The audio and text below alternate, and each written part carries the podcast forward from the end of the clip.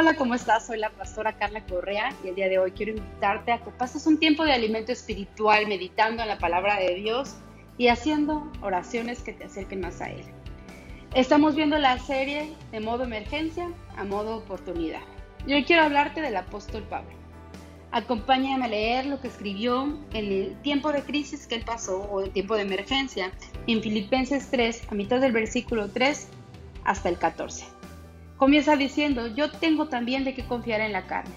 Si alguno piensa que tiene de qué confiar en la carne, esto en algunas traducciones lo dice como nuestros propios esfuerzos. Si alguno piensa que tiene de qué confiar en sus propios esfuerzos, continúa diciendo yo más, circuncidado al octavo día, del linaje de Israel, de la tribu de Benjamín, hebreo de hebreos, en cuanto a la ley fariseo, en cuanto a celo perseguidor de la iglesia, en cuanto a la justicia que es en la ley irreprensible. Pero cuantas cosas eran para mí ganancia, las he estimado como pérdida por amor de Cristo. Y ciertamente aún estimo todas las cosas como pérdida, por la excelencia del conocimiento de Cristo Jesús mi Señor, por amor del cual lo he perdido todo, y lo tengo por basura, para ganar a Cristo, y ser hallado en él, no teniendo mi propia justicia, que es por la ley, sino la que es por la fe de Cristo, la justicia que es de Dios por la fe, a fin de conocerle, y el poder de su resurrección, y la participación de sus padecimientos, llegando a ser semejante a él en su muerte, si en alguna manera llegase a la resurrección de entre los muertos.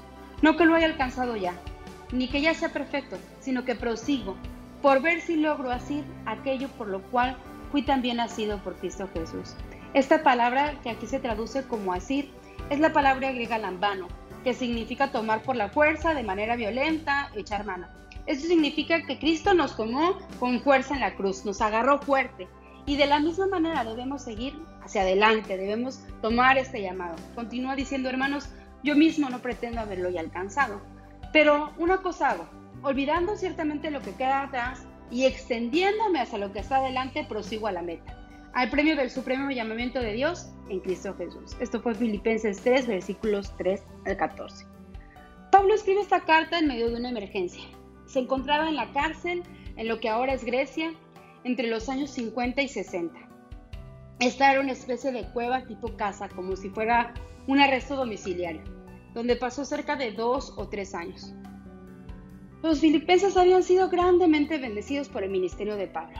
A través de su vida, habían sido liberados, habían conocido la salvación y cuando Pablo estaba en esa situación, pudieron ayudarle y enviarle apoyo económico.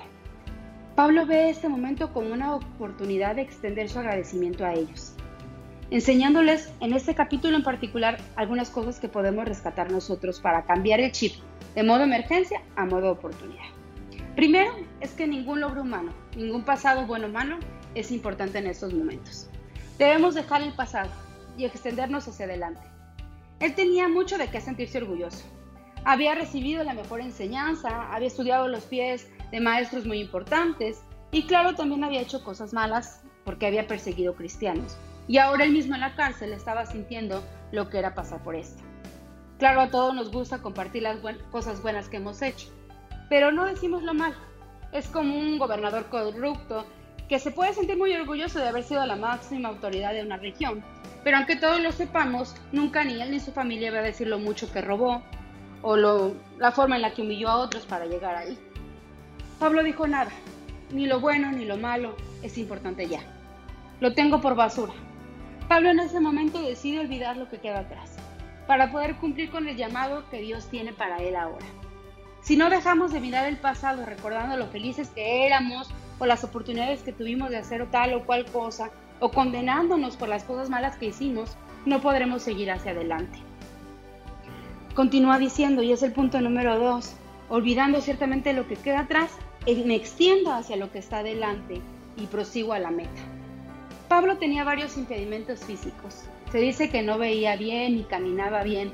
Sin embargo, él hace muchas referencias a deportes. Él veía el seguir a Cristo como una carrera. Utilizaba palabras como perseguir, perseverar, esforzarse. Aquí dice prosigo a la meta. Esta palabra es la palabra griega dioco, que significa perseguir, practicar, seguir, incluso es la raíz de la palabra diácono, que significa servir. Dejando ya el pasado, es tiempo de seguir hacia adelante, de extendernos, de, ver de qué manera podemos servir a otros. Pablo no podía ir a verlos en ese momento, pero decide escribir cartas. Como un soldado que escribe cartas a su familia pensando en la manera de ayudarlos o hacerles sentir bien, incluso en los momentos en que pudiera estar con la incertidumbre de que tal vez moriría. ¿Y por qué podemos pensar que Pablo se sentía que se podía morir? Lo vemos en 2 de Corintios capítulo 1, verso 8. Dice, porque hermanos, no queremos que ignoréis acerca de nuestra tribulación que nos sobrevino en Asia, pues fuimos abrumados sobremanera más allá de nuestras fuerzas, de tal modo que aún perdimos la esperanza de conservar la vida. En verdad algunas veces el conocer y confiar en la soberanía de Dios no parece a veces suficiente y no nos hace exentos de que por momentos podamos perder la esperanza, pues incluso Pablo tenía luchas. Llegó a pensar en dejarlo todo, se sentía abandonado y su dolor era profundo.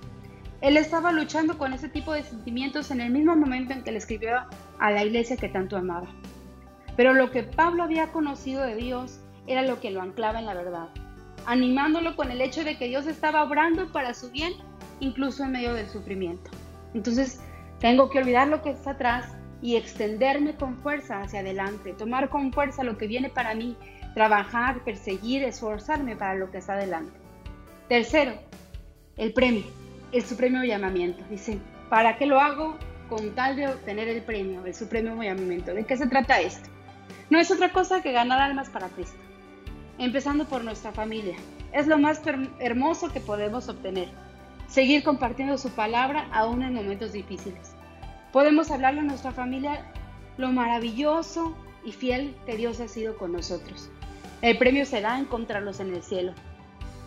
Tú y yo debemos aprovechar esta oportunidad para dejar atrás el pasado y esforzarnos, servir y caminar hacia adelante, con el único propósito de que más personas puedan conocer a Dios. Eso es lo más valioso, lo mejor de nuestras vidas, es dar testimonio una y otra vez de su amor y su misericordia.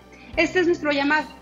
Esta es nuestra oportunidad de dejar de una vez lo que nos llena de orgullo o de vergüenza del pasado, pues ya no importa más y esforzarnos cada día para seguir caminando llevando el mensaje que ha cambiado nuestras vidas. Cristo murió y resucitó por amor de nosotros, para que por medio de Él podamos acercarnos al Padre y tener perdón de pecados. Esta emergencia por la que estamos pasando hoy en este tiempo de cuarentena, que algunos pueden llegar a sentirse prisioneros, es la oportunidad de acercarnos más a Dios. Te acompaño a orar y podamos decirle a Dios, yo reconozco que en estos momentos, aunque han sido difíciles para mí, Tú quieres que yo me esfuerce y que camine hacia adelante y siga compartiendo lo bueno que ha sido conmigo. Cierra tus ojos. Señor, gracias por permanecer fiel aún en momentos difíciles como este. Podemos ver que tú nos sostienes, que tú envías a personas que bendicen nuestra vida y nos ayudan a ver tu mano de amor y cuidado. Señor, sabemos que no estamos solos porque tú siempre nos cuidas. Dios, no queremos llenarnos de orgullo por el pasado recordando las cosas que hicimos en nuestras propias fuerzas, ni de las que nos condenan por lo malo que hicimos. A través de ti ya nada de eso es importante, ahora queremos ir hacia adelante. Queremos tomar las promesas que tienes para nosotros por medio de Cristo y seguir anunciando tu palabra. Queremos ser de aquellos que te sirven y se esfuerzan en todo tiempo. Gracias Padre porque veremos a nuestra familia a tus pies, porque ninguno se perderá, Seguiremos compartiendo tu palabra para que más personas sepan que hay un Dios de amor, un Dios que perdona y que nos usa a pesar de cómo somos. Gracias hermoso Jesús, te pedimos todo esto en el nombre de Jesús. Amén. Recuerda continuar leyendo la Biblia y orando durante el día. Si este audio fue de bendición para ti, compártelo con tu familia y amigos. Sigue también las transmisiones en vivo de la Iglesia Tabernáculo de Fe a través de Facebook. Que tengas un muy bonito día. Te mando un abrazo.